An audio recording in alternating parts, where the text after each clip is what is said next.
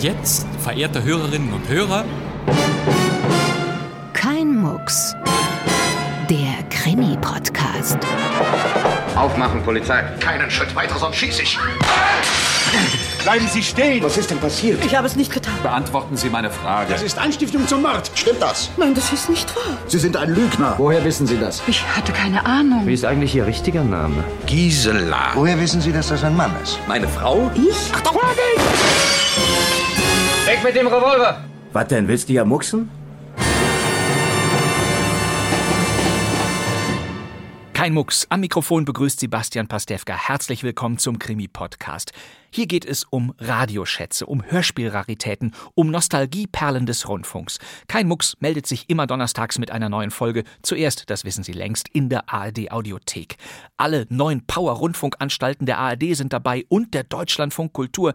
Der Krimi dieser Ausgabe, den hat uns der RBB, der Rundfunk Berlin-Brandenburg, aus dem Archiv geholt. Zur Fortsetzung des Programms schalten wir um nach Berlin. Wir springen ins Jahr 1969. Am 20. Mai bringt der Sender Freies Berlin die Premiere eines Hörspiels von Johannes Hendrich. Hendrich war ein Vielschreiber. Von den 50ern bis in die 70er Jahre verfasste er Hörspielskripte. Und vielleicht, weil er diese beträchtliche Erfahrung hatte, nannte er sein Stück Wie in einem Krimi. Waren die Krimis denn wenigstens spannend? Doch, ja. Ging's in einem vielleicht um Kidnapping? Genau darum wird es gleich gehen. Keine Sorge, es wird nicht grausig. Wir lauschen in die alte Bundesrepublik zurück. Der ungeschönte Polizeialltag, sehr grob skizziert, aber effektvoll. Und das liegt an der herausragenden Besetzung. Ich sage Ihnen doch. Sie haben mir noch gar nichts gesagt. Sie haben bis jetzt bloß geredet. Ich weiß wirklich nicht, was in dem Paket ist. Ja, wahrscheinlich haben Sie diese beiden Stimmen schon mal gehört. Das Stück Wie in einem Krimi liefert über weite Strecken ein Duell zwischen zwei Berliner Top-Schauspielern. Bei den vielen Krimis, die ich schon gelesen und gesehen habe, glauben Sie, ich könnte dann so blöd sein, mich auf Kidnapping einzulassen? Das hier, das ist Gerd Martinsen. Es hat gar keinen Sinn, dass ich Ihnen das sage. Sie glauben mir ja doch nicht. Und der andere ist dieser Mann hier. Picken Sie inzwischen ein Körnchen aus dem Haufen Spreu. Wenigstens ein Körnchen. Ja, das ist natürlich Arnold Marquis. Eine Stimme, ach was, eine Stimmenlegende, muss man sagen. Also los. Pressekonferenz, raus mit dem Material, Hallali für alle. Arnold Marquis wurde 1921 geboren. Er war Schauspieler, Hörfunkdarsteller und einer der bekanntesten Synchronsprecher. Reitet ihr Texaner immer noch auf Schafen anstatt auf Pferden? Hier als deutsche Stimme von John Wayne. Wenn ich doch bloß mal einen von euch jungen Texanern treffen würde, der noch nicht aus einer Hufspur Wasser getrunken hat. Dem würde ich auf die Schulter klopfen und vor Freude eine ganz große Kiste Whisky schenken. Arnold Marquis hatte den richtigen Sound für den Wilden Westen, etwa auf Jason Robards in Spiel mir das Lied vom Tod, auf Richard Whitmark in Zwei Ritten zusammen oder Kirk Douglas in Der Mann mit den goldenen Colts. Auch Robert Mitchum oder Gary Cooper half an den Sattel und eben John Wayne. Sie sagen, du seist verloren. Nichts harret dein als Verdruss. Doch du gibst dem Pferd die Sporen und durchquerst den roten Fluss. In rund 25 Filmen war Marquis die deutsche Stimme von John Wayne. Marquis war Synchronschauspieler der ersten Stunde. Nach dem Krieg wurden die allermeisten ausländischen Filme in Berlin eingedeutscht und dort lebte der angehende Schauspieler Arnold Marquis. Wissen Sie, mit wem Sie da reden? 1949 legten die Alliierten im Besatzungsstatut fest, dass es in Deutschland ab sofort keine Importbeschränkungen für ausländische Filme mehr geben sollte. Man machte sich auf die Suche nach markanten Stimmen mit Bühnenerfahrung. Fündig wurde man in Berliner Theatern. Arnold Marquis spielte am wiederaufgebauten Schlossparktheater und dem Schillertheater. Und zwar ist in einer Vorstellung von Wie es euch gefällt, war der Helmut Brandes, damals hieß die Firma Renkfilm, Helmut Brandes. In der Vorstellung kam in der Pause zu mir und sagte, ich würde äh, gerne mal was mit Ihnen ausprobieren, kommen Sie morgen mal in die Mars-Film. Und in der Mars-Film war ein Probesprechen aus Stuart Granger, den ich dann äh, ein einziges Mal sprach. Die Berliner Synchron, eines der ersten Studios der Zeit, wurde zu Marquis zweite Heimat. Doug Jones. Ich bringe den ärztlichen Befund über Matt Campbell. Es war ein Herzinfarkt. Er hat schon jahrelang ein schwaches Herz gehabt. Ein Ausschnitt aus der Synchronfassung von The Vampire, ein amerikanischer B-Movie, auf Deutsch immer bei Anbruch der Nacht. Ein, ja, man muss sagen, Trashfilm von 1956, in einer Woche runtergekurbelt, aber Arnold Marquis und sein Synchronkollege Horst Niendorf veredelten diesen Unsinn. Womit hat er sich eigentlich beschäftigt? Das weiß ich auch nicht genau. Matt hat nicht viel darüber gesprochen, aber ich glaube hauptsächlich mit der Erforschung der primitiven Instinkte. Über 2000 Synchronrollen sprach Arnold Marquis in seinem Leben und da sind Serien und Mehrteiler gar nicht eingerechnet. Ich versuche deckungsgleich der zu werden, der da oben ist. Äh, Zum Synchronisieren kann man einfach sagen, vergleich bei dem Klavierspiel mit dem richtigen Finger im richtigen Moment auf die richtige Taste. Marquis wurde zur deutschen Stimme von Lee Marvin, Lino Ventura, Yves Montand und Bourvil. Hin und wieder sprach er auch Trevor Howard, Alec Guinness, James Coburn, Charlton Heston oder Charles Bronson. Wahrscheinlich immer dann, wenn Heinz Drache, Friedrich W. Bauschulte, Wolfgang Luxi, Wilhelm Borchert oder Michael Chevalier keine Zeit hatten. Wir sehen ja die Filme vorher, wir lesen das Buch und ich muss abnehmen. Und ich kann aus dem Bild nicht raus, ich muss vom Bild abnehmen. Krass formuliert, ich kann nicht schreien, wenn der da oben lacht. Oder nur wenig schreit und mehr schreien. Dann gehe ich aus der Figur raus. Und eben weil Marquis die Technik beherrschte, galt er damals zusammen mit Gerd Günther Hoffmann, und der war die Stimme von Sean Connery, als König der Synchronschauspieler. Achtung, Aufnahme. Wie hat sie das Ihrer Ansicht nach gemeint? Es geht nicht darum, welche Meinung der Zeuge darüber hat, es geht darum, wie die Geschworenen den Satz auffassen. Ja? Jo. Das ist er bei Aufnahmen im Studio mit Friedrich Schönfelder. Sprechtechnisch muss er so auf der Höhe sein, wie man das für das Medium Funk, für das Magnetophonband äh, mit allem, was dazugehört, eben verständlich sein soll. Das ist eine Frage nach der Sprechtechnik, die jeder verantwortungsbewusste Schauspieler bis ins hohe Alter hinein betreibt. Die Magnetophonbänder im Medium Funk wurden Arnold Marquis zweite Bühne. Natürlich listet auch die Hörspieldatenbank der ARD-Anstalten nicht weniger als 180 Produktionen mit ihm auf. Ich heiße Noges mit zwei E. Sie wissen, was ich alles fragen muss. Seit Mitte der 50er Jahre wurde er in Funkhörspielen besetzt, beim Sender Freies Berlin und dem damals noch Nordwestdeutschen Rundfunk. Diesmal ist es kein Unfall. Diesmal ist es Mord. Ab 1964 entstanden im Sender Freies Berlin die beliebten Radioserien des Autors Hans Gruhl. Seit Nimm Platz und stirb, dem ersten Fall in jeder Folge dabei, Arnold Marquis als Kommissar. Sie haben ihn gefunden. Ja, ich war ein paar Minuten draußen und als ich wiederkam. Wo waren Sie? Telefonieren. Wen haben Sie angerufen? Meine. zu Hause. Ihre Freundin. Oh, meine Freundin. Und in diesem fünfteiligen Krimi traf Arnold Marquis auf einen seiner ebenfalls häufig besetzten Berliner Synchronkollegen, auf Martin Hirte. Hatten Sie mal Streit mit Herrn Serkow? Immer. Aber immer wieder vertragen. Hier wird oft gestritten, wissen Sie. Da fährt man zusammen in die Bar. Wie bei uns, bloß ohne Bar. Arnold Marquis war, wenn er auf der Besetzungsliste eines Funkkrimis stand, im Grunde immer der Kommissar. Ja, Ah, Wozu ist man schließlich Kommissar und hat einen so lieben, treuen Helfer wie dich, der einem die grobe Arbeit abnimmt? Wie etwa hier in einem Krimi des Süddeutschen Rundfunks von 1970. Was sagt der Gerichtsmediziner? Der Tod ist fast augenblicklich eingetreten. Welche Zeit? Marquis schaffte es auch den simpelsten und genretypischsten Sätzen noch etwas Besonderes mitzugeben. Wer hat die Leiche entdeckt? Die Putzfrau heute Morgen gegen neun. Was hält die Putzfrau davon? Von dem Selbstmord. Nein, vom Preis der Bananen in Timbuktu. Sehr komisch. Auch in diesem Stück spielte er mit einer Schauspielerin, die er aus den Berliner Synchronstudios kannte. Ich muss Ihnen eine unangenehme Mitteilung machen, Madame. Das hat doch nichts mit meinem Mann zu tun. Nein, er ist ermordet worden. Nämlich auf die Kollegin Margot Leonard. Wo haben Sie diesen Brief gefunden? Ich habe ihn nicht gefunden. Vielleicht in Ihrer Handtasche, wo Schleyer ihn reingesteckt hatte? Aber ich sag Ihnen doch nein. Ein Hörspielkrimi aus Frankreich namens Opfer der Leidenschaft. Sie haben ihn bedroht. Nein. Nein? Das stimmt. Sie haben ihn nicht bedroht. ja, das sind Dialoge, herrlich. Margot Leonard und Arnold Marquis synchronisierten 15 Jahre vorher gemeinsam Billy Wilders Kinokomödie Das verflixte siebte Jahr. Mag sein, dass Rachmaninow manche Leute wirklich rüttelt und schüttelt, aber mir geht diese Musik ja mehr ins Blut. Wirklich? Ah, und wie?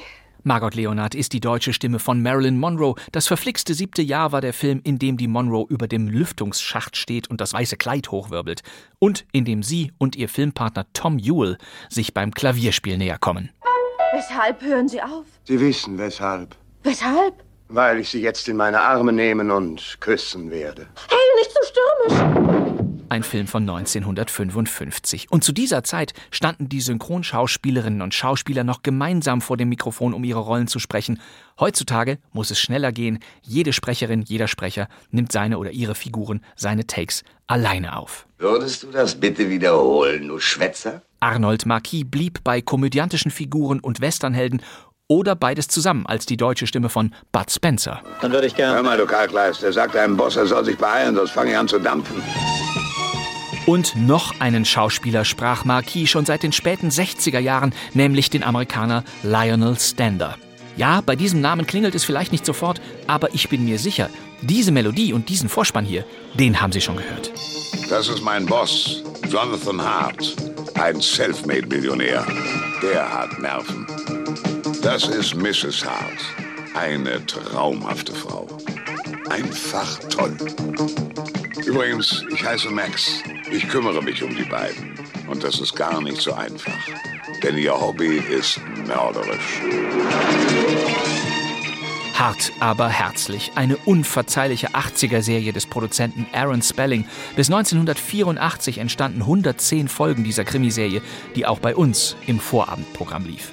In jeder Folge dabei Lionel Stander als Butler Max. Max, ihr, ihr Gemüse schmeckt großartig. Äh, Ich werde sofort die Konservenfabrik anrufen. Äh, Entspricht alles Ihren Wünschen? Ja, absolut. Oh ja. Ich freue mich, dass Sie so einen gesegneten Appetit haben. Äh, Zur Sicherheit habe ich gerade noch zwei Rinder kommen lassen. Hart, aber herzlich. Rund zehn Jahre vorher kam es zu einem ganz besonderen Auftritt von Arnold Marquis in einem Hörspiel. Der damalige Südwestfunk machte ein Experiment, das alle bekannten Synchronschauspieler dieser Zeit in einem Funkstück vereinte. Das Hörspiel präsentiert den Radiowestern Einmal ist jeder dran. 1972 produzierten die Regisseure Bernd Lau und Walter Adler Einmal ist jeder dran, einen Western für die Ohren. Und alle kamen, natürlich auch Arnold Marquis. Verschlaft mir nicht wieder den Einsatz. Wenn der Kerl in Reichweite ist, gleich ins Fadenkreuz genommen. Und sobald er zur Hüfte fasst, Blattschuss. Sämtliche rauchende Colts dieser Zeit waren in diesem Hörspiel versammelt, natürlich auch Clint Eastwood, Sehr elegant, wie Sie den Revolver gezogen haben. beziehungsweise seine deutsche Stimme Klaus Kindler. Und auch Ihre Kollegen können sich sehen lassen mit dieser Nummer. Dazu noch zwei Darsteller, die man beim Nebenbeihören für Arnold Marquis halten könnte. Die Flossen von den Scheinen, sonst puste ich dir die Ohren durch. Auf Flunkern beim Spiel steht ein Loch im Kopf. Was, Jungs? Das ist aber Wolfgang Hess, auch eine veritable Western-Schurkenstimme. Und natürlich Bud Spencer, den teilte er sich mit Arnold Marquis. Dazu kam noch diese Stimme hier. Los, Leute, kein Unsinn. Abhaltern. Und dass sich keiner umdreht. Ja, das ist auch nicht Arnold Marquis, sondern die Stimme von Lorne Green aus Bonanza, Friedrich Schütter. Ich verstehe Sie nicht. Und jetzt beide zusammen, Friedrich Schütter und Wolfgang Hess. Ich höre wohl nicht richtig. Das ist ja eine ganz neue Melodie von unserem Marshall. Hat ganz vergessen, wer hier der Boss ist. Leg die Kanonen bald auf den Boden, poltern! Herrlich. Und nun nochmal zum Vergleich, Wolfgang Hess und Arnold Marquis. Wenn Sie Protest machen, sofort dem Marsch eine Ladung zwischen die Augen. Sowas kühlt ab. Verlasst euch drauf. Ist gemacht, Boss. Los, Männer, verteilt euch! Ja, feinstes Synchron-Schnodderdeutsch in dieser Radio-Western-Parodie, möchte man fast sagen, in der kein einziger Schuss fällt. Einmal ist jeder dran von 1972. Dringende Hörempfehlung. Ich mochte an Kinowestern ausschließlich die deutschen Titel, etwa Die rauen Reiter von Texas, Die vier Geier der Sierra Nevada, Dein Wechselgeld ist Blei, Andere beten, Django schießt oder Kennst du das Land, wo blaue Bohnen blühen? Hat es gegeben. Und Arnold Marquis war in allen zu hören. Offenbar liebte er Western und seine Figuren allen voran John Wayne, dem Marquis nach dessen Ableben 1979 sogar ein Lied widmete. Ein Mann wie ein Baum, mit Fäusten hart wie Stahl. Der Fels in der Brandung, aus Filmen ohne Zahl. Er war der letzte und größte der Westernstars. Und mehr noch, er war ein Stück Amerika. Ich liebte ihn wie einen Bruder. Ich wurde sein größter Fan, denn ich war seine Stimme. Die Stimme von John Wayne. Ja, sowas hat es gegeben in der alten Bundesrepublik. Arnold Marquis konnte viel, aber singen musste er nicht. Dieses gesprochene Stück reiht sich ein in vergleichbare Aufnahmen. Auch Friedrich Schütter, Horst Frank, Harald Leibniz oder der späte Heinz Rühmann sprachen ihre Lieder zu schmalziger Tanzorchestermusik. So war es damals Brauch. Tja, nachdem wir nun Arnold Marquis auch noch musikalisch vorgestellt haben, wollen wir ihn nun im Hörspiel hören. Sie, haben Sie wieder einen neuen Dreh gefunden? Also jetzt hören Sie mal zu. Es ist wahr. Also jetzt hören Sie mal zu. Dieser Satz hat eine tiefere Bedeutung in dem Hörspiel, das jetzt kommt. Gerd Martinsen und Arnold Marquis in einem Stück aus einer Zeit, als die Jugend rebellierte, als es Müllhäuser an der Straßenecke gab und man noch aussuchen konnte, ob man per Vermittlung oder Durchwahl telefonieren wollte.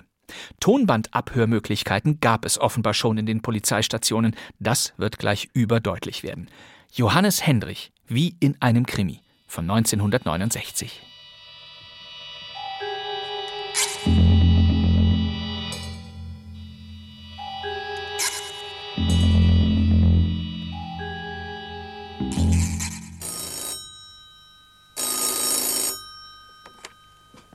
Hallo? Frau Preuß, Ja? Sie denken, Ihr Kleiner spielt draußen, Ihr Oliver, stimmt's? Ja, natürlich. Irrtum. Oliver ist soeben entführt worden. Hören Sie. Entführt? Er ist ja nicht weiter schlimm. Tun Sie, was ich Ihnen sage, dann haben Sie ihn bald wieder. Aber das ist doch, ist nicht Ihr Ernst? Sie wollen mich nur. Jetzt hören Sie mal zu. Ich mach keinen Witz. Ich, ich muss nach ihm Bleiben sehen. Sie am Apparat, verdammt nochmal! Sind Sie noch da? Ja, Wenn Sie die Polizei ins Spiel bringen, dann sehen Sie Ihren Kleinen nie wieder, nicht lebendig. Ist das klar? Ob das klar ist? ja. Keine Tricks. Ich warne Sie. Sie und Ihr Mann werden von uns beobachtet. Was wollen Sie? Wir haben Oliver, Sie haben Geld. Reden Sie mal mit Ihrem Mann, wie viel Ihnen der Kleine wert ist. Und vergessen Sie nicht, wenn Sie die Polizei ins Spiel bringen, ist es passiert. Sie hören wieder von uns.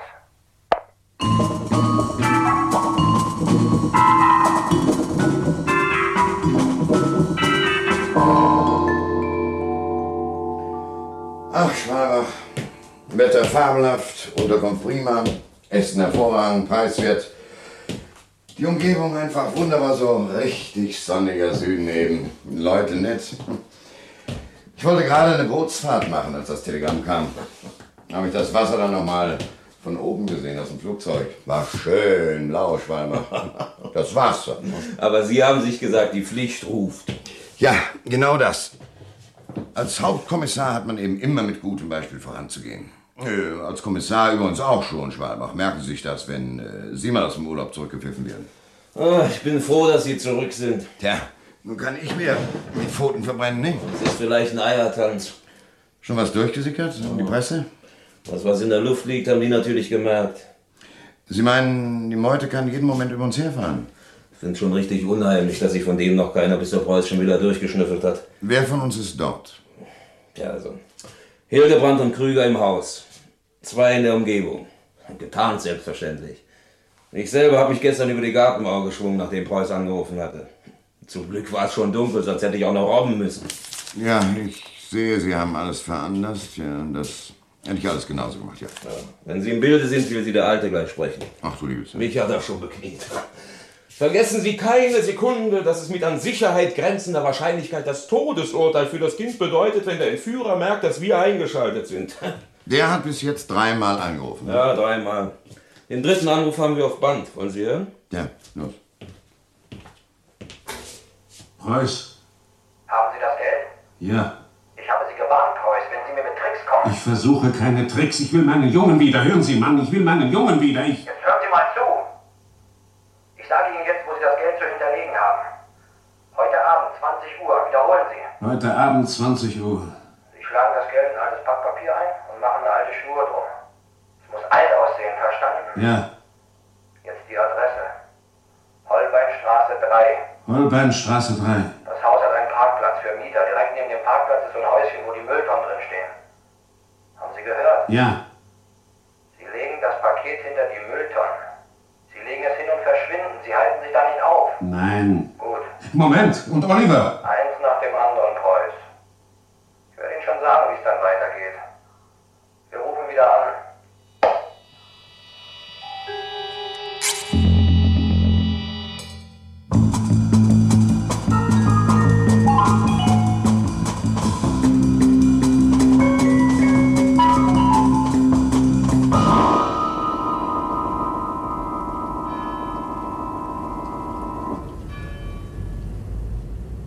Viertel vor neun. Hm, Sie erwartet, dass der Punkt 8 da ist? Hallo, Wagen 1. Ihr Wagen 1. Tut sich was? Nichts Besonderes, Hauptkommissar. Wie machen sich denn unsere Spaziergänge?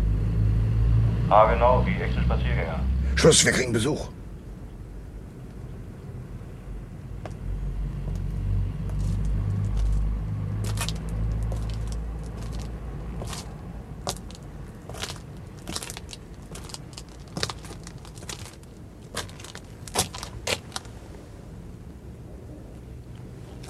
Bleiben Sie stehen. Ganz ruhig. Was, was ist denn los? Kriminalpolizei. Was wollen Sie denn von mir?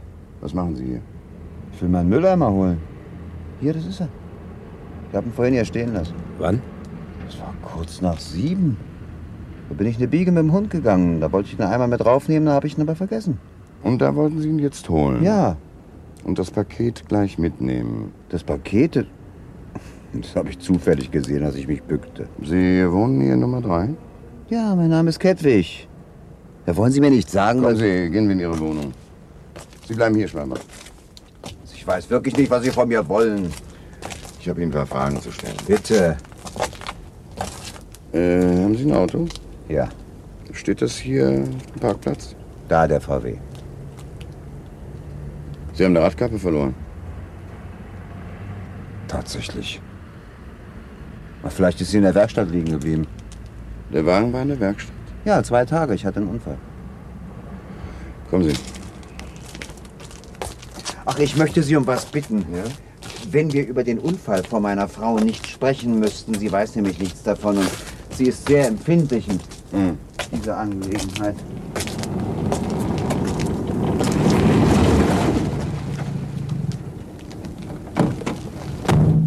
Hallo, Hauptkommissar Buschner, Sie sind mir vielleicht ein Geheimniskrämer. Hören Sie auf zu fotografieren, Schluss damit! Aber, aber, nicht so pressefeindlich. Verdammte Schweinerei!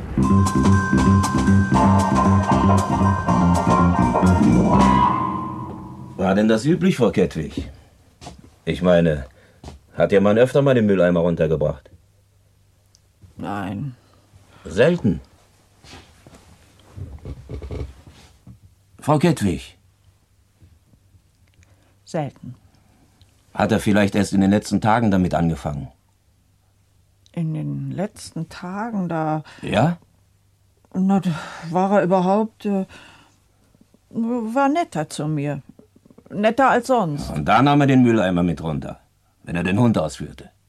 Ein paar Mal. Früher nicht. Selten. Das kann ich Ihnen erklären, Herr Hauptkommissar.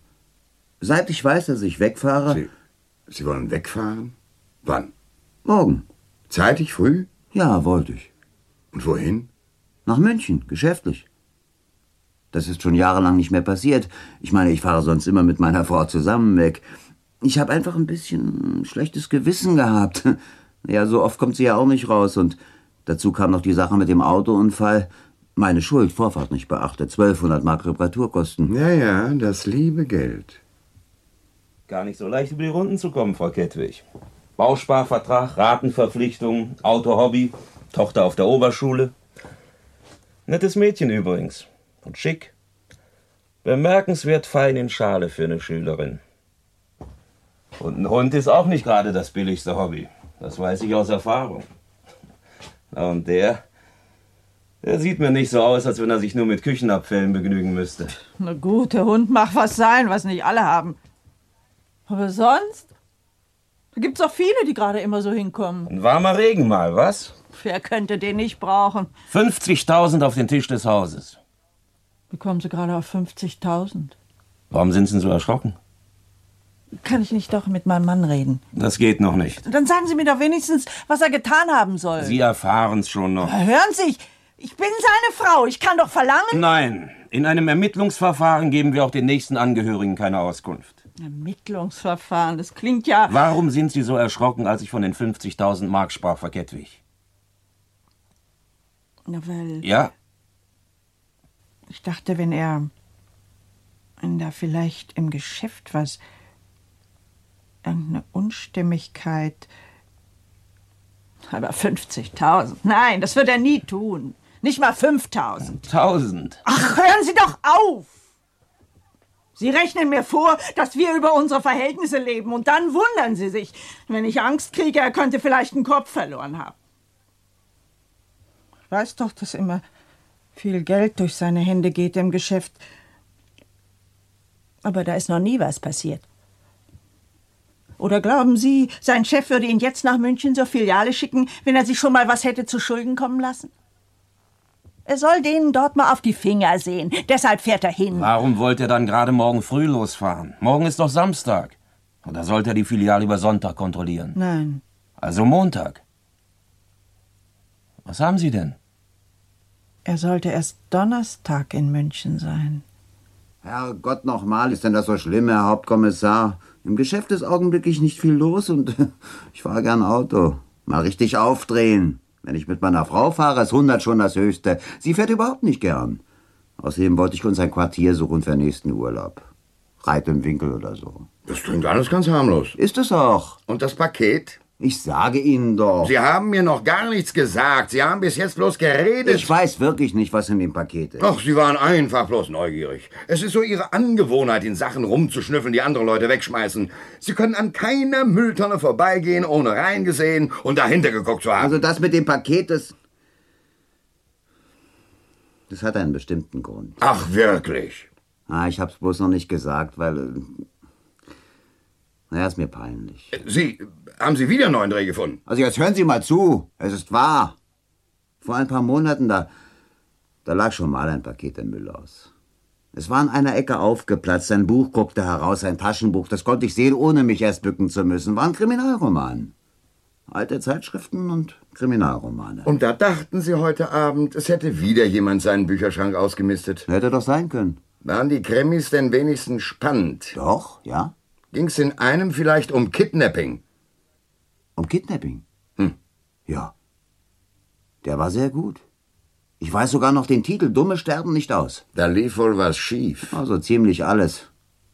Aber da war ein verdammt abgebrühter Bursche. Hat Ihnen imponiert. Die Nerven hätte ich nicht. Na, dann stellen Sie Ihr Licht mal nicht unter den Scheffel.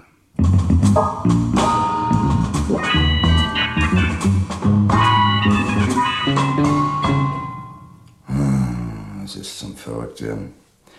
Der spricht zu mir wie eine Märchentante. Eben. Märchen.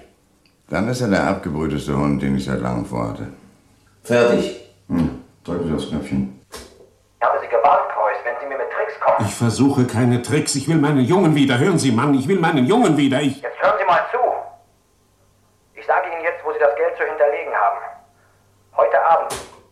Jetzt geht's mich. Das mit dem Paket, das. Das hat einen bestimmten Grund. Ach, wirklich? Ah, ich hab's bloß noch nicht gesagt, weil. äh, Naja, ist mir peinlich. Sie, haben Sie wieder einen neuen Dreh gefunden? Also jetzt hören Sie mal zu. Es ist wahr. Na, was meinen Sie, Schwaber? Das eine Mal ist die Stimme natürlich verstellt und manipuliert. Na klar. Aber trotzdem, eine gewisse Ähnlichkeit. Hm. Und das da? Jetzt hören Sie mal zu. Ich sage Ihnen jetzt. Jetzt hören Sie mal zu. Es ist wahr. Und kann Zufall sein. Bisschen viel Zufälle, finde ich. Kein Alibi, dann taucht ein Hinterlegungsort auf und das auch noch ziemlich zum verabredeten Zeitpunkt. Und er entdeckt das Paket im Müllhaus sofort. Und am nächsten Morgen will er verreisen. Fünf Tage ohne feste Adresse. Frühestens am sechsten Tag abends hätte er damit rechnen müssen, vermisst gemeldet zu werden. Sechs Tage Zeit, mit dem Zaster zu verschwinden. Und dann auch noch das hier. Jetzt hören Sie mal zu. Jetzt hören Sie mal zu.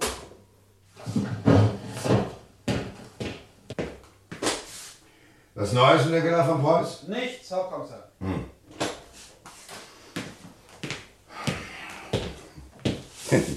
Von hier aus kann er ja auch nicht anrufen, stimmt's? Hm? Er ruft nicht mehr an, weil wir ihn schon haben. Hm, Na los, nur reden Sie mir doch ein bisschen gut zu, Schwalber. Reden wir lieber mit ihm, schön kreuzweise.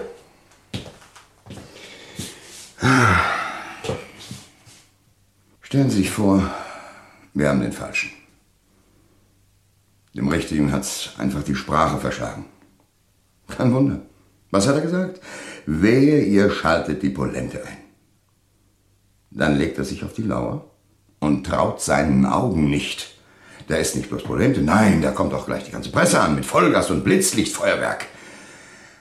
Da packt ihn die Wut Er geht nach Hause und schnappt sich den Jungen. Und, und, also manchmal Schwalbach. Die ganze Reporterklicke hinter Schloss und Riegel. Lebenslänglich. Ich möchte lieber wissen, von wem die den Tipp gekriegt haben. Ich gebe Fischer grünes Licht. Sofort? Ja, wenn es in den Morgenblättern stehen soll, haben wir keine Zeit mehr zu verlieren. Also los, Pressekonferenz, raus mit dem Material, Halali für alle. Ich möchte nur noch mal darauf hinweisen. Fischer hat von den Chefredakteuren die feste Zusage, dass sie nichts bringen, ehe wir den Startschuss geben. Eben, deshalb geben wir ihn ja jetzt. Das heißt, ich gebe ihn. Sie haben nochmal darauf hingewiesen. Ja, ja, ja, Schwalbach, okay.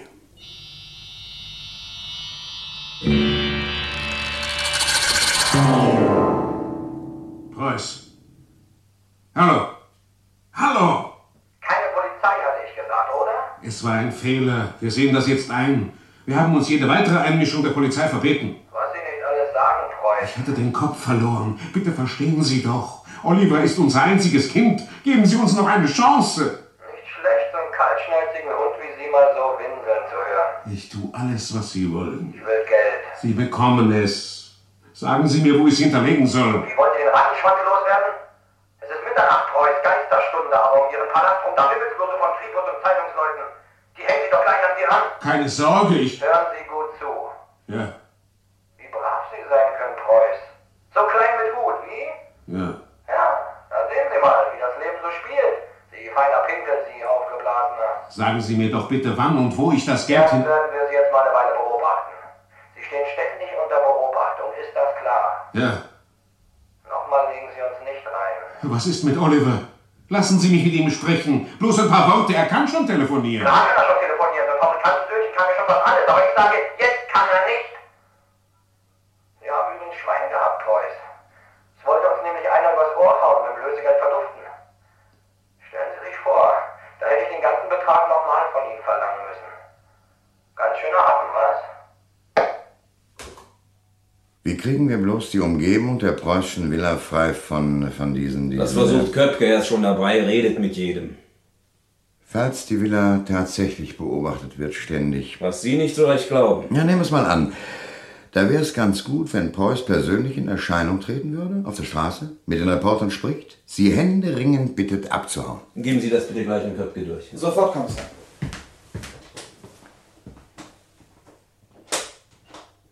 Stimmt, Schwalbach. Ich glaube das nicht so recht mit der ständigen Beobachtung. Der redet immerzu bloß von sich. Ich hatte gesagt, ich sage ihm, ich will. Plötzlich schaltet er dann mal auf Mehrzahl um, als wäre ihm eingefallen, dass er hier für eine Bande spricht. oder es vortäuschen will. Na, und das hier? Übrigens Schwein gehabt, Preuß. Es wollte uns nämlich einer übers Ohr hauen mit dem Lösegeld verduften. Stellen Sie sich vor, da hätte ich den ganzen Betrag nochmal von Ihnen verlangen müssen. Ganz schöner Happen, was? Los, jetzt drehen wir durch die Mangel.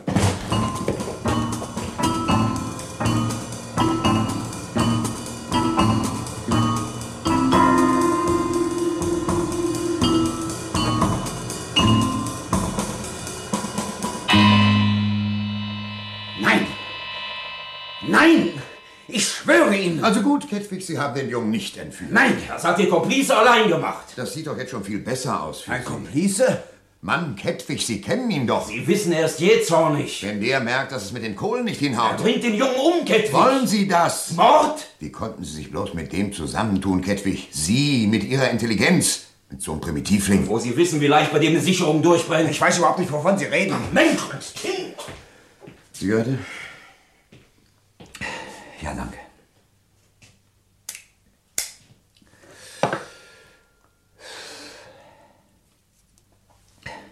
Mann, Kettwig. Wie Sie mit der Zeit aßen. Nachher bereuen Sie es. Wenn sich herausstellt, der Junge ist zu dem und dem Zeitpunkt umgebracht worden. Und Wir hätten es verhindern können, wenn Sie früher geredet hätten. Wenn Sie jetzt reden würden. Gemütlich bei einer Zigarette und einer Tasse Kaffee. Ich hab mit der Sache nichts zu tun. Die berühmte Kette unglückseliger Zufälle, was? Ich und ein Kind entführe lachhaft. Warum? Zu schwierig? Idiotisch. Warum? Mit meinen Nerven. Wenn ich die Straße lang fahre und sehe einen Polizisten, schon geht's los. Fährst doch nicht so weit links und nicht über 50, hast du nicht eben den Blinker zu früh eingeschaltet, immer dasselbe. Und dann lad ich mir so ein Ding auf. Außerdem bin ich selber Vater und schon deswegen. Also das zieht nicht bei uns, Käfig. Das können Sie aus Ihrem Konzept streichen. Da haben sich hier auf diesem Stuhl schon zu viel zärtliche Väter als ausgesprochene Fieslinge entpuppt. Also Schauspieler wie Sie wissen nicht. Jetzt hören Sie mal zu! Sagen Sie das öfter. Was? Ob Sie öfter, jetzt hören Sie mal zu, sagen. Schon möglich. Warum? Weiter. Wir hören. Wir fühlen uns in unsere Kindheit zurückversetzt. Märchenstunde. Munter drauf los, Kettwig. Bis mir der Kragen platzt, und das sag ich Ihnen. Dann bin ich ein ganz anderer Mensch. Schon gut, Herr Kommissar. Ich bin eingeschüchtert genug, mehr geht nicht. Noch keine Erfahrung mit der Kripo, wissen Sie? Immer bloß Spaß an so Vernehmungen gehabt als Zuschauer zu Hause vorm Kasten. Je härter, desto besser. Der Brutalste hat die Sympathie, hau ihm doch in die Schnauze, da wird er schon reden. Ja, ja, so ähnlich. Bloß da weiß man, der ist schuldig. Man nimmt's jedenfalls an. Peinlich, wenn sich am Ende rausstellt, der war's gar nicht. Verdammt peinlich. Eine richtig schöne, runde Abschweifung war das, Kettwig. Gekonnt. Hm, Ja, methodisch. Man quatscht die Kripo besoffen. Mann, Kettwig. Jetzt hören Sie mal zu. Warum haben Sie mich eben gefragt, ob ich das öfter sage? Was wollten Sie sagen? Bei den vielen Krimis, die ich schon gelesen und gesehen habe, glauben Sie, ich könnte dann so blöd sein, mich auf Kidnapping einzulassen? In meinem Alter? Da steht doch sogar am billigsten Schmöker, dass die Erfolgsaussichten gleich null sind. Ein Kind entführen, schön, aber dann? Das mit dem Lösegeld, das klappt doch nie. War gar nicht so schlecht eingefädelt, Kettwig. Mit ihrem Mülleimer. Ist ja bloß ein Indiz, noch kein Beweis. Und darauf reiten Sie jetzt. Aber Ihre Rechnung geht nicht auf. Sie rechnen damit, dass Ihr Komplize dich... Ich hab keine Komplizen! Der lässt sie fallen, Kettwig. Der hat nämlich spitz gekriegt, dass sie mit dem Lösegeld verduften wollten. Beim Morgen! Hören Sie sich das an, Kettwig. Schwein gehabt, Preuß. Es wollte uns nämlich einer übers Ohr hauen im Lösegeld verduften. Stellen Sie sich vor, da hätte ich... Na, kapiert? Bei dem sehen Sie keine Sonne mehr. Packen Sie aus, Kettwig! Preuß? Ist das der Fabrikant? Menschenskind, kämpf mich!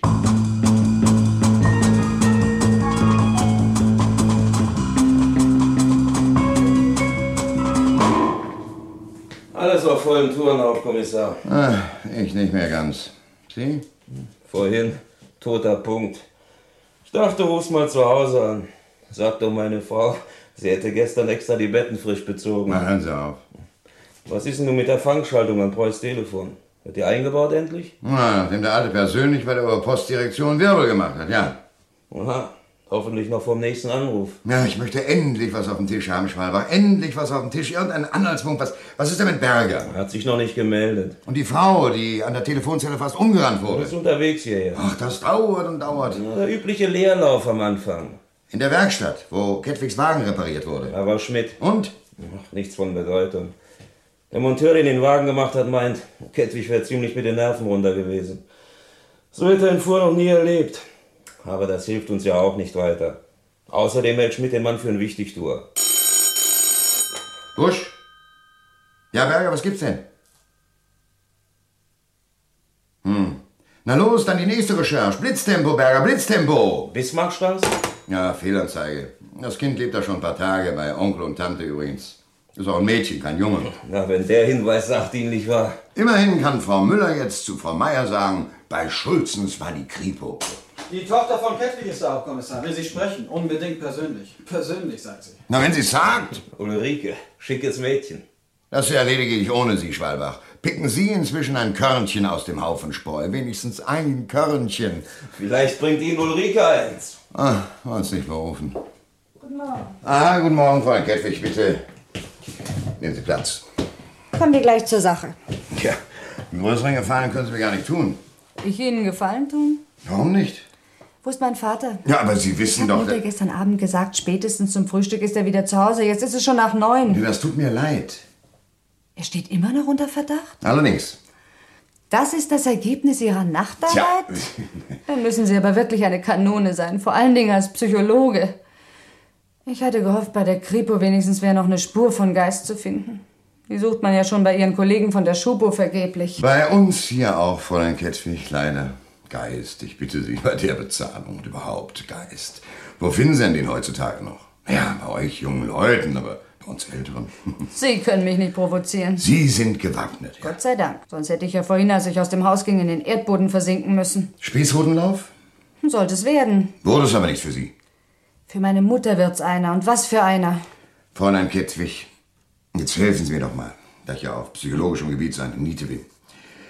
Was würden Sie sagen, wenn ich sagen würde, Ihr Vater hat ein Kind geklaut, weil sein eigenes nicht mehr den Vater in ihm sieht, sondern bloß noch einen Vertreter der Generation, die das Establishment verteidigt? Daddy? Ein Verteidiger des Establishments? Er ist auch dagegen? Wir sind uns in großen Zügen einig. Vielleicht war dann die äh, Kindesentführung ein revolutionärer Akt. Das ist ja gerade das, was ich Ihnen zum Vorwurf mache. Schon nach einer Stunde Verhör hätte Ihnen klar sein müssen, dass von meinem Vater keine Taten mehr zu erwarten sind. Ah, er ist Theoretiker. Wenn man ihm auf die Sprünge hilft.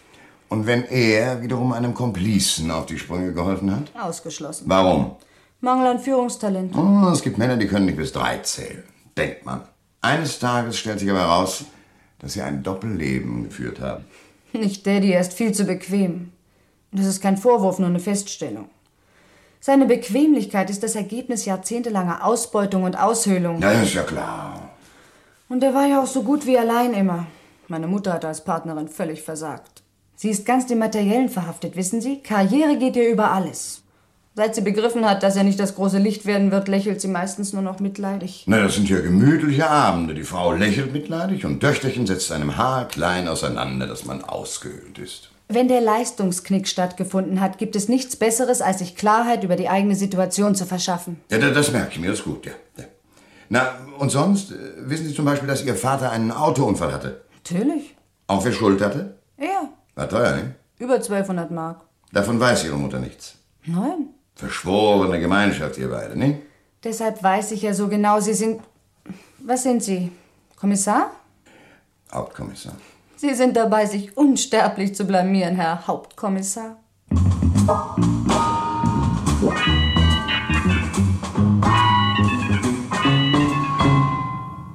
Also, Kettwig, da ist eine Telefonzelle.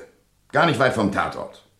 Und auf diese Telefonzelle geht äh, ungefähr zur Tatzeit eine Frau zu, sie möchte telefonieren. Sie ist schon fast an der Tür, da rennt ein Mann sie beinahe um und beschlagnahmt die Zelle für sich. Da ist die Frau natürlich wütend. Ich habe mich bei ihr entschuldigt. Was? Sie geben zu, dass Sie der Mann waren? Ja. Es war in der Nähe vom Tatort und ungefähr zur Tatzeit, Kettwig. Haben Sie das auch mitbekommen? Sonst machen wir lieber eine Gegenüberstellung. Wozu, wenn ich Ihnen sage, dass ich der Mann war? Mit wem mussten Sie denn so dringend telefonieren? Es war wegen meinem Unfall. Mittags hatte mich der Sachbearbeiter von der Versicherung angerufen und mir gesagt, er müsste wegfahren.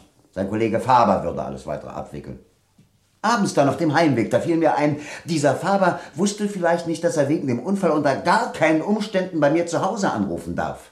Der Gedanke, meine Frau könnte am Telefon sein und alles erfahren, also ob sie es glauben oder nicht, das war wie ein Schock für mich. Na, na, na, Kettwig. Ich bekomme schon genug anderes immer wieder auf den Teller. Also das war so Ihr Gedankenblitz. Zur Tatzeit. Und ganz in der Nähe vom Tatort. Ich fahre immer um diese Zeit nach Hause und der Tatort liegt nun mal direkt auf meinem Heimweg. Dagegen kann ich nichts machen. Naja, das ist ja kein Problem. Dann wird uns dieser Faber bestätigen können, dass Sie ihn... Eben nicht. Nein? Na, deshalb hatte ich es ja so besonders eilig. Ich wusste, er ist nur bis fünf im Büro und es war kurz vor fünf. Er war schon weg? Er hat sich nicht mehr gemeldet. Aber doch jemand von der Vermittlung. Ich habe direkt durchgewählt. So. Jetzt mal was anderes. Am Abend vor der Entführung des Kindes wurde vor der preußischen Villa ein Auto gesehen. An der Kreuzung, die da ist. Der Fahrer stieg aus, ging auf und ab, immer hin und her, immer am preußischen Garten entlang, in dem der kleine Oliver spielte. Der Kleine hat es ihm offenbar sehr angetan. Er konnte sich erst nach etwa einer Stunde von ihm trennen. Irgendjemandem fiel das auf. Er kann nicht genau sagen, warum, aber er merkte sich die Autonummer. Jetzt wollten wir natürlich wissen, wem die gehört. Dem Autoverleih Retzlaff. Wir rufen an und erfahren, dass der betreffende Wagen zu dem betreffenden Zeitpunkt vermietet war. Und vermietet an wen? Na? An mich? Aber der Mann am preußischen Gartenzorn, der waren Sie natürlich nicht. Doch. Was haben Sie denn da gemacht? Kettwig. Ach, das hat keinen Sinn. Es hat gar keinen Sinn, dass ich Ihnen das sage. Sie glauben mir ja doch nicht. Ich würde ja selber nicht glauben, wenn ich es nicht... Pff. Es ist wahr. Was? Auf dieser Kreuzung an der preußischen Villa, da habe ich ja den Unfall gebaut. Ach, schon wieder. Und Also jetzt hören Sie mal zu, ich habe Ihnen gesagt, ich finde es ja selber, ich, ich finde das unheimlich, wie sich das alles so gegen mich... Das ist teuflisch. Was war los, Kettwig? Na, wegen der Unfallskizze. Die Versicherung rief an. Meine Skizze wäre nicht vollständig. Ich möchte am Abend zum Unfallort kommen und noch ein paar Angaben machen. Da bin ich hingefahren, da habe ich gewartet. Eine Stunde, ungefähr. Ja, das stimmt. Na, was tut man, wenn man da wartet? Man geht auf und ab. Und wenn ein Junge mit seinem Tretauto herumkurft, so verwegen wie der kleine Preuß, da guckt man zu. Kam jemand von der Versicherung? Nein, es ist ja auch noch nicht alles. Als ich am nächsten Tag anrief, da wollte keiner was von der Sache wissen. Da hieß es, wieso? Ihre Skizze ist ja nicht gerade ein Meisterwerk, aber doch brauchbar für den Zweck. Moment mal. Hatte sie denn nicht ihr Sachbearbeiter angerufen? Nein, irgendein anderer. Der seinen Namen nicht nannte. Da habe ich nicht drauf geachtet. Ich war wütend wegen dieser Skizze. Und jetzt will es keiner gewesen sein. Und wie- wie erklären sich das? Das kann ich schon seit gestern Abend nicht mehr. Mir was erklären. Da ist noch was. Kettwig. Na dann weiter, immer weiter. Der Wagen, mit dem Sie an der Preußischen Villa eine Stunde lang gewartet haben, ist mit dem Wagen identisch, in dem der kleine Oliver entführt wurde. Was? Ja, aber. Das war doch am nächsten Abend die Entführung. Und da hatte ich den Wagen nicht mehr. Ich habe ihn mittags zurückgegeben. Da war mein Wagen fertig. Sie hatten den Mietwagen zweieinhalb Tage. Ja. So konnten Sie sich in aller Ruhe Nachschlüssel besorgen. Nachschlüssel, wozu denn? Um den Wagen für die Entführung, ich ich will nicht sagen zu stehlen, ihn nochmal auszuleihen. Ein Kinderspiel für Sie, Kettwig. Sie wissen ja Bescheid bei Wetzlar. An der Tankstelle, in der Werkstatt und auch auf dem Hof, wo die Mietwagen stehen. Ich habe den Mietwagen mittags abgegeben. Am Tag der Entführung gegen 1 Uhr. Dann bin ich mit meinem Wagen weggefahren und war erst am nächsten Abend nochmal da. Das kann Ewald bestätigen. Wer ist eh Ewald? Der Monteur, der meinen Wagen gemacht hat, der hat alles nochmal nachgesehen. das war wann? Gegen fünf. Am Abend unseres Zusammentreffens im Müllhaus? Ja. Und in der Zwischenzeit waren Sie nicht bei Wetzlar. Nein! Aber das merken Sie doch, Kettwig, ja? Die Schlinge, wie die sich immer enger zusammenzieht. Und der Moment kommt, wo Ihnen die Puste wegbleibt. Der kommt! Das mit dem Mietwagen, ich weiß nicht. äh, Wäre das nicht sehr dumm gewesen von mir, ausgerechnet den Wagen zu nehmen? Ach, Sie wollen hören, dass es schlau war. Gut, dann sage ich es Ihnen. Das haben Sie schlau gemacht. Es lag zwar nahe, aber jeder kommt ja nicht drauf. Sie ja. Sie haben sich gesagt, ich war in den letzten Tagen so oft bei Retzlaff, ich falle schon gar nicht mehr auf, ich gehöre ja sozusagen dazu. Sie wussten, leichter konnten Sie nirgendwo sonst zu dem Wagen kommen, den Sie für die Entführung brauchten. So ganz ohne Risiko. Die Frau. Herr Hauptkommissar. Die Frau an der Telefonzelle. Hat die denn nicht gesehen, was für einen Wagen ich hatte? Ein VW. Ja, meinen weißen. Die Frau sagt, er war dunkel. Aber vielleicht war er weiß. Ja. Den dunklen, den Mietwagen hatten sie ja schon zu dem Zeitpunkt ihrem Komplizen übergeben.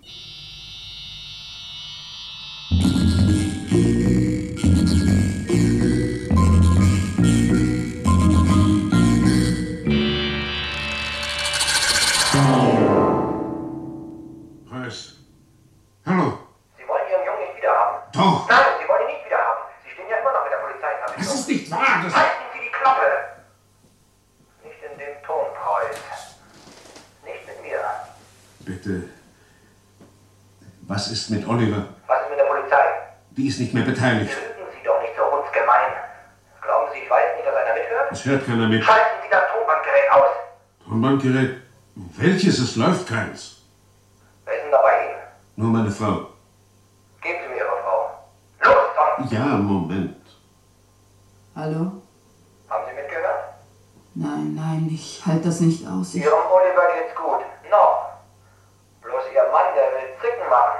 Und da sehe ich sehr schwarz für Ihren Oliver. nein, nein, mein Mann macht. Ihr Mann ist ein ganz kaltschnäuziger Hund, der geht über Leichen. Haben Sie gehört? Über Leichen. Aber doch nicht. Nicht über die Leiche von seinem Sohn, meinen Sie? Sind Sie noch da? Ja. Passen Sie auf, dass er keinen Quatsch macht. Der hat sich zu entscheiden. Entweder Oliver oder die Polizei. Irgendein Mittelding gibt's da nicht. Wenn Polizei, dann... Das war aus einer Zelle am Hauptbahnhof und das jetzt aus einer Zelle am Flughafen. Nur 37 Minuten danach. In 37 Minuten vom Hauptbahnhof zum Flughafen. Mhm. Nicht übel. Hallo? Haben Sie das Geld bereit? Ja. Also dann heute Abend. Wann und wo? An der letzten Tankstelle vor der Autobahnauffahrt Nord. Da fahren Sie Punkt halb neun vor, 20.30 Uhr und lassen alles machen. Volltanken, Luft, Wasser, Batterie nachsehen und Ölwechsel. Den ganzen Service, verstanden? Verstanden. Das Geld liegt griffbereit im Kofferraum. So verpackt wie neulich? Anders. Sie kaufen sich einen Ersatzkanister aus Kunststoff. Einen roten. Da schieben Sie die Scheinchen rein. Das geht ganz gut, wenn Sie sie wollen. Es muss eben gehen. Es geht, habe ich gesagt. Ja. Sie geben dem Tankwart den Auftrag für den ganzen Service und das ist alles, was Sie mit ihm reden. Dann verkrümeln Sie sich in den Waschraum. Da bleiben Sie genau 20 Minuten. Und Sie drücken sich da nicht an der Tür rum, klar? Ja. Dann fahren Sie nach Hause. Wenn alles glatt ging und die Marie im Kanister stimmt, dann sage ich Ihnen telefonisch, wo Sie sich Ihren Oliver abholen können. Hallo? Hallo? Also ich muss sagen, ich an Preuß Stelle würde jetzt auch keinen Wert mehr auf die Mitarbeiter Kripo legen. Und seine Frau. Er hat überhaupt durchgedreht. Aber nur mal zu dieser Tankstelle. Da ist abends um halb neun immer ziemlich viel los. Alles Fernlaster. Und die Fahrer und die Tankwarte, die kennen sie schon ewig. Wäre also schon ein Risiko, wenn wir einen Laster hinschicken würden mit Leuten von uns. Fremde Gesichter. Die Tankstelle direkt ist für uns tabu, Schwallmann. Ja, und mit Absperrung ist das aber auch so eine Sache. Wenn der vielleicht doch Komplizen hat, dann. Naja. Also sehen Sie sich die Karte mal an. Hier ist die Tankstelle. Hey, Hauptkommissar. Spielen Sie nicht mehr mit? Wir müssen den Burschen vorher kriegen. Lassen Sie Kettwig kommen, schnell. Und wie knacken wir ihn? Ja, wir spielen ihm das Band mal vor. Ach, und danach legt er ein Geständnis ab. Vielleicht hat er gar nichts zu gestehen. War das alles bloß Zufall? Das eben vielleicht nicht.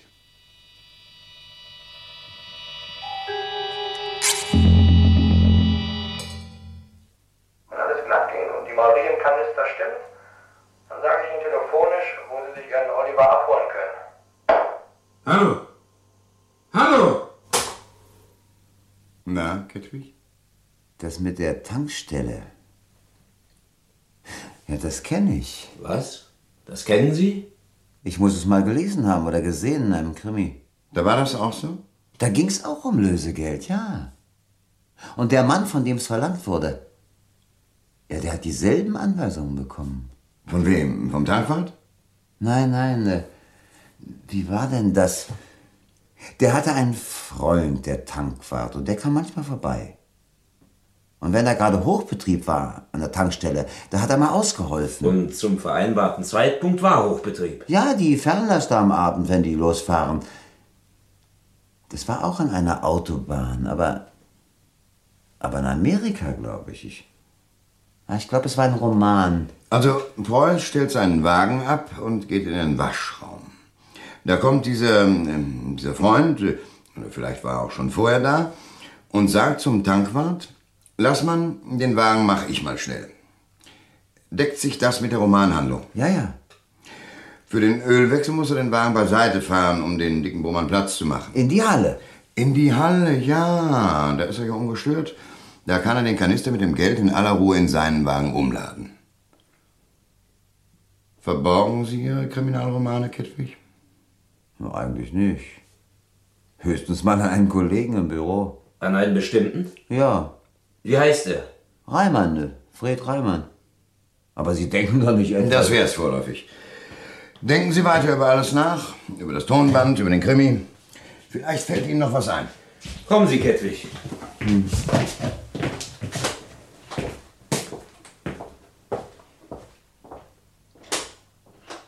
Service. Es geht, habe ich gesagt. Ja.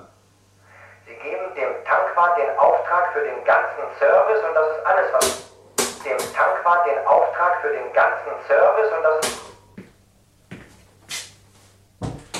Dieser Reimann wird überprüft. ganzen Service und das. Service. Völlig korrekt in der Aussprache. Und vorher schon mal. Lassen alles machen. Volltanken, Luft, Wasser, Batterie nachsehen und Ölwechsel. Den ganzen Service, verstanden? Das platzt richtig raus aus deiner üblichen Redeweise. Tja, stimmt. Die Radkappe? Wie? Ja, am Abend der Verhaftung fehlt an Kettwigs Wagen eine Radkappe. Na schön. Service und die Radkappe. Und? Augenblick mal.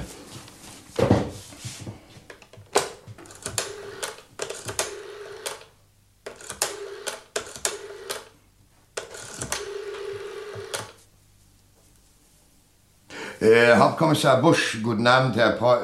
Äh, Herr Preuß, äh, Herr Preuß, ich bitte.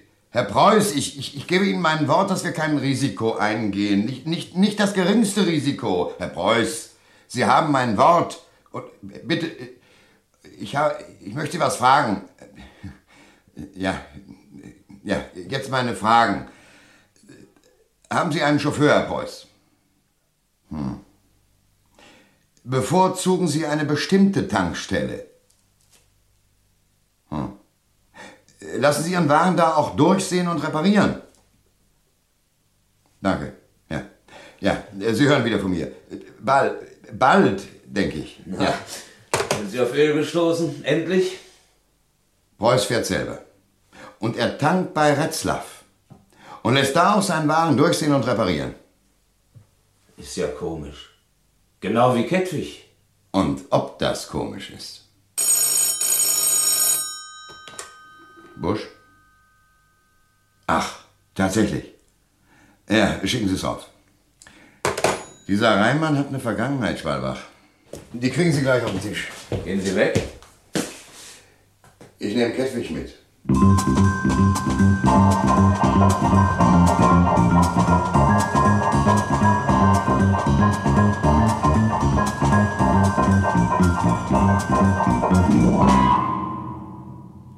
Tag, Ewald. Nanu! Nicht so laut. Die anderen brauchen mich nicht zu sehen. Herr Kettwig, wieder da? Und dachten sich, ich krieg lebenslänglich? Quatsch, hab doch gleich gesagt, ein Irrtum. Da haben die wohl jetzt den Täter? Keinen Schimmer haben die. Woher auch? Von Preuß jedenfalls erfahren die nichts mehr. Das habe ich spitz gekriegt. Der schweigt und zahlt, meinen Sie. Das Beste, was er tun kann. Na, der stinkt doch aber vor Geiz. Ach, wirklich? Äh, Na, hab nichts gesagt. Was ich Sie fragen wollte, Ewald. Mir fehlt eine Radkappe seit dem Abend. Ihre Radkappe? Ja, ja, ja, die ist hier geblieben, stimmt. Ich hab sie gleich an mich genommen und wollte sie Ihnen bringen, an dem Abend noch. Da kam aber was dazwischen und da hab ich's verschwitzt. Ja, ja, die Radkappe, die können Sie haben. Kommen Ah Sie. ja. Ich gebe sie Ihnen. Die muss noch in meinem Wagen liegen. Da haben wir sie schon. Bitte. Danke, Ewald. Nett von Ihnen, dass Sie sie mir bringen wollten an dem Abend. Ja, Sie hatten mir ja gesagt, Sie fahren zeitig früh weg. Stattdessen ging es in den Knast. War nicht vom Pappe, wie? Nee. Ja, wen die in die Mache kriegen? Äh, fahren Sie weg, Ewald? Ich hab frei heute Nachmittag. Na, umso besser, dann können wir ja gleich losfahren. Was soll denn das? Steigen Sie ein. Du wirst bald. Nee, nee, ans Steuer gehe ich. Sie lotsen, Ewald. Wohin? Mr. Oliver, wohin denn sonst? Äh, Sie steigen in den Streifenwagen, Kettwig. Ja. Oliver? Was denn für ein Oliver? Ah, meinen Sie den, der entführt worden ist? Das habe ich in der Zeitung gelesen. Ha, wenn Sie glauben. Wir wissen, Ewald. Ein Dreck wissen Sie. Wie sollen wir Sie behandeln? Sie können sich's aussuchen. Den miesen kleinen Gauner oder wie den Mann, den ich mir vorgestellt habe, der fähig war, das alles so clever zu planen? Na, ich kann nur sagen, Kompliment. Und wenn ich nicht wüsste, dass Sie sich Ihre Tricks aus Krimis angelesen haben, könnte ich als alter Hase aber bloß noch staunen. Besonders über den Trick mit der Radkappe. Angelesen? Das mit der Radkappe? Aus welchem Krimi sollen das sein? Na, das jedenfalls, was Sie hier heute Abend an der Tankstelle vorhaben. Das mit der Radkappe meine ich. Das ist aus keinem Krimi. Na, Ewald? Aber wenn ich es Ihnen doch sage. Ehrlich? Und die falsche Spur, die ich gelegt habe? Da bin ich auch ganz von alleine drauf gekommen. Die Spur zu Kettwig. Warum haben Sie denn Kettwig durch die Mangel gedreht und nicht mich? Oder wollen Sie jetzt behaupten, Sie haben die ganze Zeit gewusst, dass. Nein, nein, nein, nein, im Gegenteil. Diese falsche Spur haben Sie mit einer Raffinesse gelegt, die einmalig ist. Und äh, kriminalistisch hochinteressant. Richtig, richtig kriminalistisch? Ja, darüber müssen wir noch ausführlich reden. Aber jetzt fahren wir erstmal los. Also, wohin? Ewald. Kleine, miese Ganoven sind verstockt, wenn schiefgegangen ist. Nicht Männer von Format mit Köpfchen, die nach einem richtigen Generalstabsplan gearbeitet haben wie Sie. Die bleiben groß, auch im Verlieren. bis zur Friedberger, Friedberger lang bis aus der Stadt raus. Ich sag Ihnen dann, wo Sie abbiegen müssen. Alles scheiße. Sagen Sie das nicht. Sie haben einfach nur Pech gehabt. Der Plan war wirklich gut. Mit der Radkappe zum Beispiel. Die hätten sie an Kettwigs Wagen angemacht, auf dem Parkplatz, bloß ein paar Meter vom Müllhaus entfernt. Dann da ein bisschen rumgebastelt und in aller Ruhe gespannt, ob die Luft rein ist. Na und wie weiter? Wäre ich dann bloß so ins Müllhaus gegangen, oder? Ach, das hatte noch einen Pfiff? Na klar. Ich hätte mir die Finger am Rad richtig dreckig gemacht. Ah, und hätten was zum Abwischen gesucht, im Müll. Wenn jemand gekommen wäre, hätte ich ihm bloß die Finger hingehalten. Gut? Klasse, Ebert. Klasse. Aber äh, wie haben Sie denn eigentlich Wind gekriegt? Ja, bin da ein paar Mal lang gefahren erst. Hatte ja Zeit. Bloß nichts übereilen. Und wie ich es dann machen wollte, habe ich schon vom Weiten ein Auto in der Einfahrt gesehen. Und Blitzlichter. Warum haben Sie sich für die falsche Spur gerade Kettwig ausgesucht? Der hatte da einen Unfall gebaut, auf der Kreuzung bei Preuß. Und Vorher, da hatte ich den Kleinen schon ein paar Mal im Garten gesehen und- und so eine Idee gehabt. Aber noch nichts Festes. Ah, jetzt, wo es da gebumst hatte? Naja, da, da fing es an zu arbeiten in meinem Kopf. Kam eins zum anderen. Passte ganz gut zusammen. Und dann haben Sie noch ein bisschen nachgeholfen als Versicherungsvertreter. Ja, die falsche Spur eben. Ablenkung der Kripo. Genau. Ist Ihnen gelungen. Und überhaupt, äh, das hat dem Kettwig ganz gut getan, wenn sie den mal so richtig zur Schnecke gemacht haben. Haben wir, Ebert. Das ist auch so ein Fatzke. Wenn es darum geht, dass man fünf Minuten vor Feierabend noch was am Wagen machen soll, da sind die scheißfreundlich. Da liegen die vor allem auf dem Bauch. Aber wehe, es haut nach der Durchsicht irgendwas nicht ganz hin. Das braucht bloß eine Kleinigkeit sein. Da wird rumgetobt. Da könnte man denken, man ist der letzte Dreck. Und auf dem Gebiet ist Preuß überhaupt der Größte. Herr Preuß, dem seine Nase, die können Sie nicht sehen, sie, so hoch trägt er die. Davon habe ich aber nichts gemerkt, Ebert. Sie meinen, es hat ihn doch ein bisschen gekratzt. Ganz schön. Na, wenigstens das. Wenigstens das. Aber Oliver, der Kleine. Was kann der denn für seinen Vater? Ach, Oliver. Dem ist doch nichts abgegangen. Vielleicht hat's der noch nie so gut gehabt wie in den Tagen jetzt, wo dauernd jemand mit ihm spielt. Wer denn? Meine Oma. Aber die weiß von der Sache nicht, dass das klar ist, ja? Ist denn keine Zeitung? Die hat doch eine Macke, die ist doch nicht mehr ganz richtig im Kopf. Auch nicht schlecht. Nicht schlecht, nicht schlecht, alles nicht schlecht! Aber hat's hingehauen? Meine schönen 50 Riesen! Vielleicht war alles eine Spur zu gut ausgetüftelt und etwas zu konzentriert auf Ihre Firma. Immer wieder Reparaturwerkstatt und Autoverleih Retzlaff. Etwas viel Kraftfahrzeugtechnik. Übrigens, Ewald, haben Sie in Kettwigs Wagen nicht mal einen Kriminalroman gefunden? Ja, aber das ist schon eine Weile her. Da stand das drin, was Sie heute Abend an der Tankstelle vorhatten. Im Roman geht's schief. Und das bedeutet das Todesurteil für das entführte Kind. Im Roman, Ewald. Die Frage, was ist wenn, brauche ich ja nun nicht mehr klären. War komisch. Hab den Kleinen beobachtet. Hab mir gesagt, das ist das Fabrikantensöhnchen, der Nachwuchs von Preuß. Der Ableger von, vom Oberfatzken, von diesem, diesem, du weißt, wie er dich immer behandelt. Aber der Kleine, wenn der mit der Oma spielt, nicht zu fassen, dass aus dem auch mal sowas wird.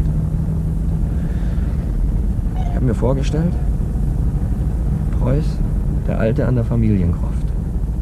Die haben da so einen Marmorpalast auf dem Friedhof. Da habe ich ihn stehen sehen.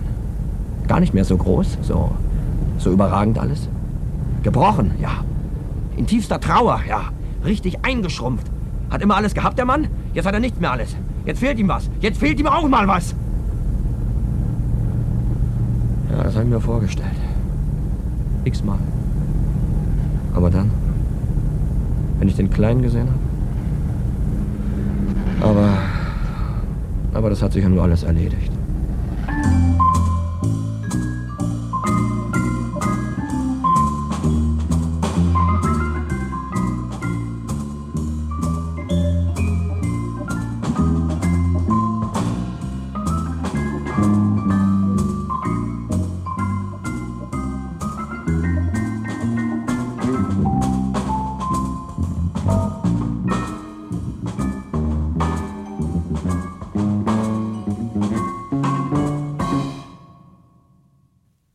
Sie hörten Wie in einem Krimi von Johannes Hendrich.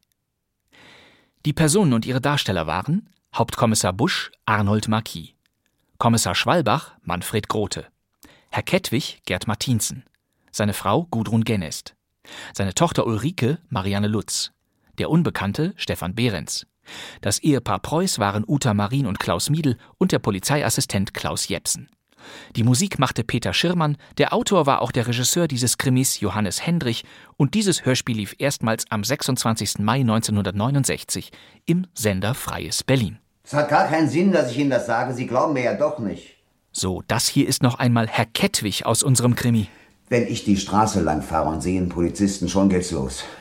Fährst doch nicht so weit links und nicht über 50, hast du nicht eben den Blinker zu früh eingeschaltet, immer dasselbe. Und Sie haben sich bestimmt gefragt, warum ich vor dem Hörspiel nicht auch über diesen Schauspieler, über Gerd Martinsen, gesprochen habe. Und dann lad ich mir so ein Ding auf. Mit meinen Nerven. Gerd Martinsen wurde 1918 geboren. Er wurde zunächst Theaterschauspieler, arbeitete aber auch fürs Radio. Seit Mitte der 40er sprach er in Hörspielproduktionen des Hessischen Rundfunks, des Senderfreies Berlin, des RIAS und des Nordwestdeutschen Rundfunks, später Norddeutschen Rundfunks. Wenn es sich wirklich, wie ich vermute, um einen Verzweiflungsakt handelt, ist mit einiger Sicherheit anzunehmen, dass sich der Täter auch jetzt noch in der Nähe des Tatortes aufhält oder dorthin zurückkehrt, um zu erfahren, wie weit die Polizei mit ihren Nachforschungen ist. Die Jagd nach dem Täter, das war eine langlebige Krimiserie des NDR aus den späten 50er und frühen 60er Jahren. Gerd Martinsen war in acht Hörspielfällen dabei. Ja, und eigenartigerweise interessiert diese Leute auch meist, was die anderen von ihrer Tat halten. Eigenartigerweise, daran erkannte man den Berliner Gerd Martinsen. Genau wie Arnold Marquis wurde er ein Synchronschauspieler der ersten Generation. Auch Martinsen sprach seit Mitte der 40er Jahre. Groucho Marx von den Marx Brothers war eine erste wiederkehrende Rolle für ihn. Auch Alec Guinness, Anthony Quinn oder Humphrey Bogart in ihren unbekannteren Filmen. Äh, sagen Sie, ein Irrtum ist ausgeschlossen. In diesem Hörspiel von 1957 ist Gerd Martinsen noch schwer zu erkennen, wenn man seine bekannteste Synchronrolle zum Vergleich nimmt. Ich glaube, jetzt kommen wir der Sache schon näher. Und diese bekannteste Synchronrolle des Gerd Martinsen war ein sehr bekannter französischer Komiker. Wenn Sie wüssten, was ich durchmache zu Hause, wie ich gequält werde. Ein Martyrium ist das. Das ist eine Gottesanbeterin, die Frau Oberst. Ich meine, ein Vampir. Eine Blutsaugerin. Blutsaugerin. Eine Blutsaugerin, eine Spinne, die ihr Netz um das Opfer spinnt. Und dieses wehrlose Opfer bin ich. Opfer sind Sie. Das ist natürlich Louis de Funès als Gendarme Cruchot 1964. Wissen Sie, dass mir das regelrecht peinlich ist? Ihnen Befehle zu geben, ist mir peinlich.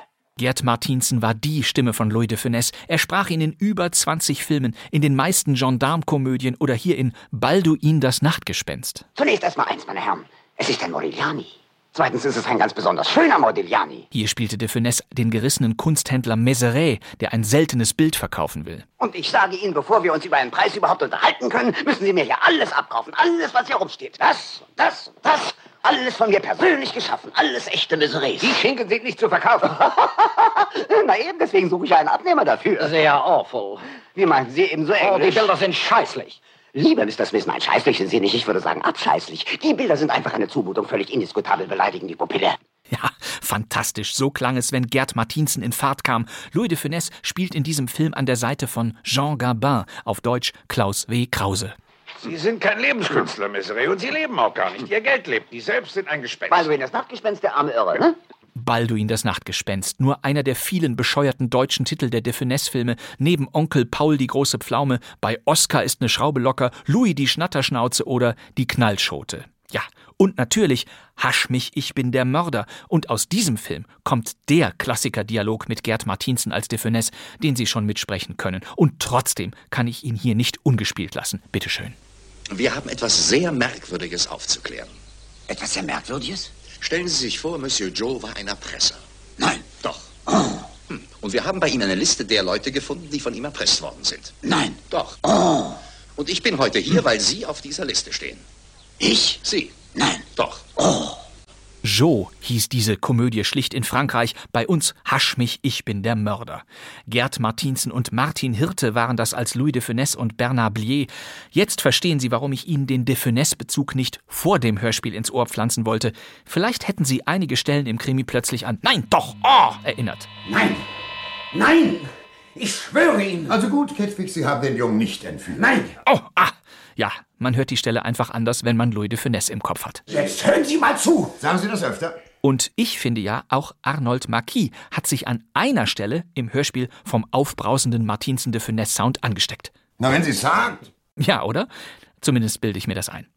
Gerd Martinsen war wie gesagt nicht immer Louis de Finesse, der Schauspieler Klaus Miedel sprach ihn ebenfalls häufig, etwa in dem Film Oscar. Klaus Miedel hörten wir übrigens auch gerade in Wien einem Krimi als Herrn Preuß. Gerd Martinsen durfte seine Stimme auch noch für einen anderen berüchtigten, aufbrausenden Filmstar einsetzen, und zwar erstaunlicherweise für Klaus Kinski.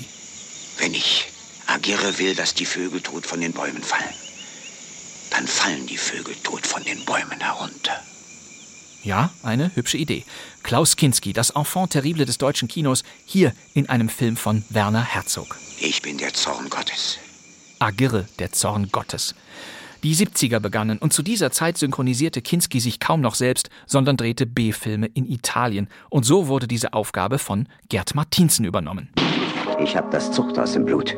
Zehn Jahre im Steinbruch, da meißelt sich jeder Schlag mit der Spitzhacke ins Hirn. Jim ist tot. Und seine Brüder werden wie er sterben. Wahrscheinlich kam Klaus Kinski seinen eigenen Filmen nicht mehr hinterher. Es war seine umfangreiche Italo-Western-Phase, hier etwa als Satan der Rache. Ob es das Gesetz erlaubt oder nicht, ich werde meine Rechnung nach zehn Jahren präsentieren. Ich habe im Steinbruch genau Buch geführt. Was jetzt kommt, ist nur noch die Bilanz. Ja, eines dieser, ja man kann sagen, scheußlichen Selbstjustizdramen, wie sie nur ab Ende der 60er in Italiens Westernschmiede verbrochen werden konnten. Auch Drei Armen für den Satan oder Adios Compañeros brachten die Kinski-Martinsen-Kombination. Der Ton wurde rauer. Die deutschen Trailer von Trashwestern wie Satan der Rache, den wir hier gerade gehört haben, und von Kriminalfilmen dieser Zeit klangen im Grunde ähnlich. Die Tote aus der Themse. Ein Mädchen ist in tödlicher Gefahr. Wer wird die nächste sein?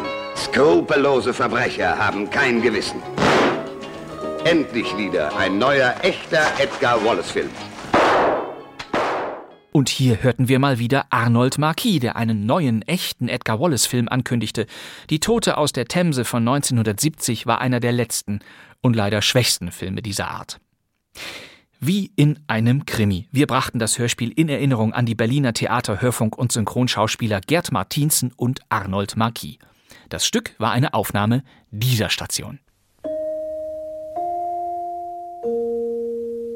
Hier ist der Sender Freies Berlin mit dem zweiten Programm.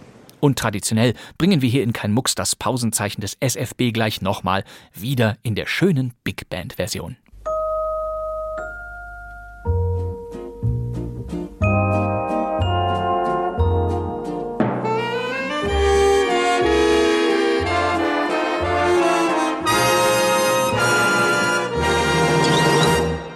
Sowas mag ich. Gefällt Ihnen das auch? Nein, doch.